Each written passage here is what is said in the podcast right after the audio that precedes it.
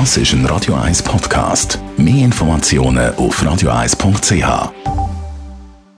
Die grünen Minuten auf Radio 1 werden präsentiert von Energie 360 Grad. Nachhaltige Energie und Mobilitätslösungen für die Welt vom Morgen. Energie360.ch es geht um die Wärme aus dem See oder aus dem Zürichsee, genauer gesagt, wenn in einer Tiefe von 20 bis 30 Meter bleibt die Wassertemperatur das ganze Jahr konstant, auch wenn der See an der Oberfläche gefroren ist. Darum, Daniela Zwiegart von der Umweltarena, wie kann man bei oder mit 7 Grad eine Wohnung heizen? Das macht man mit Wärmepumpen. Die entziehen dem Wasser die Energie, die es drin hat und können so eine Vorlauftemperatur von über 70 Grad Celsius generieren. Aber wird durch die Abkühlung vom Seewasser im Winter nicht die Pflanzen- und Tierwelt beeinträchtigt?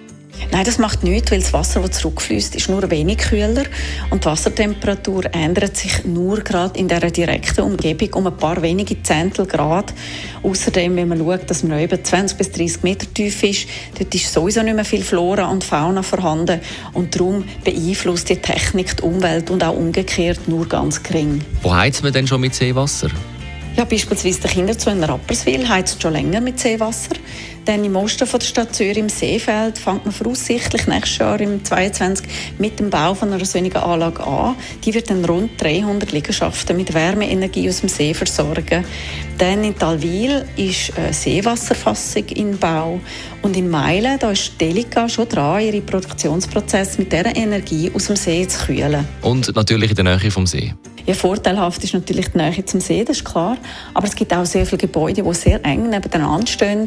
Und die Mehrheit wird noch mit Öl und Gas beheizt. Und darum gibt es da grosses Einsparpotenzial von CO2. Besten Dank, Daniela Zwiegart von der Umweltarena in Spreitenbach über die Wärme auf dem Zürichsee. Die grünen Minuten auf Radio 1.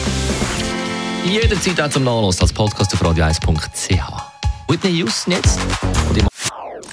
Das ist ein Radio 1 Podcast. Mehr Informationen auf radio1.ch.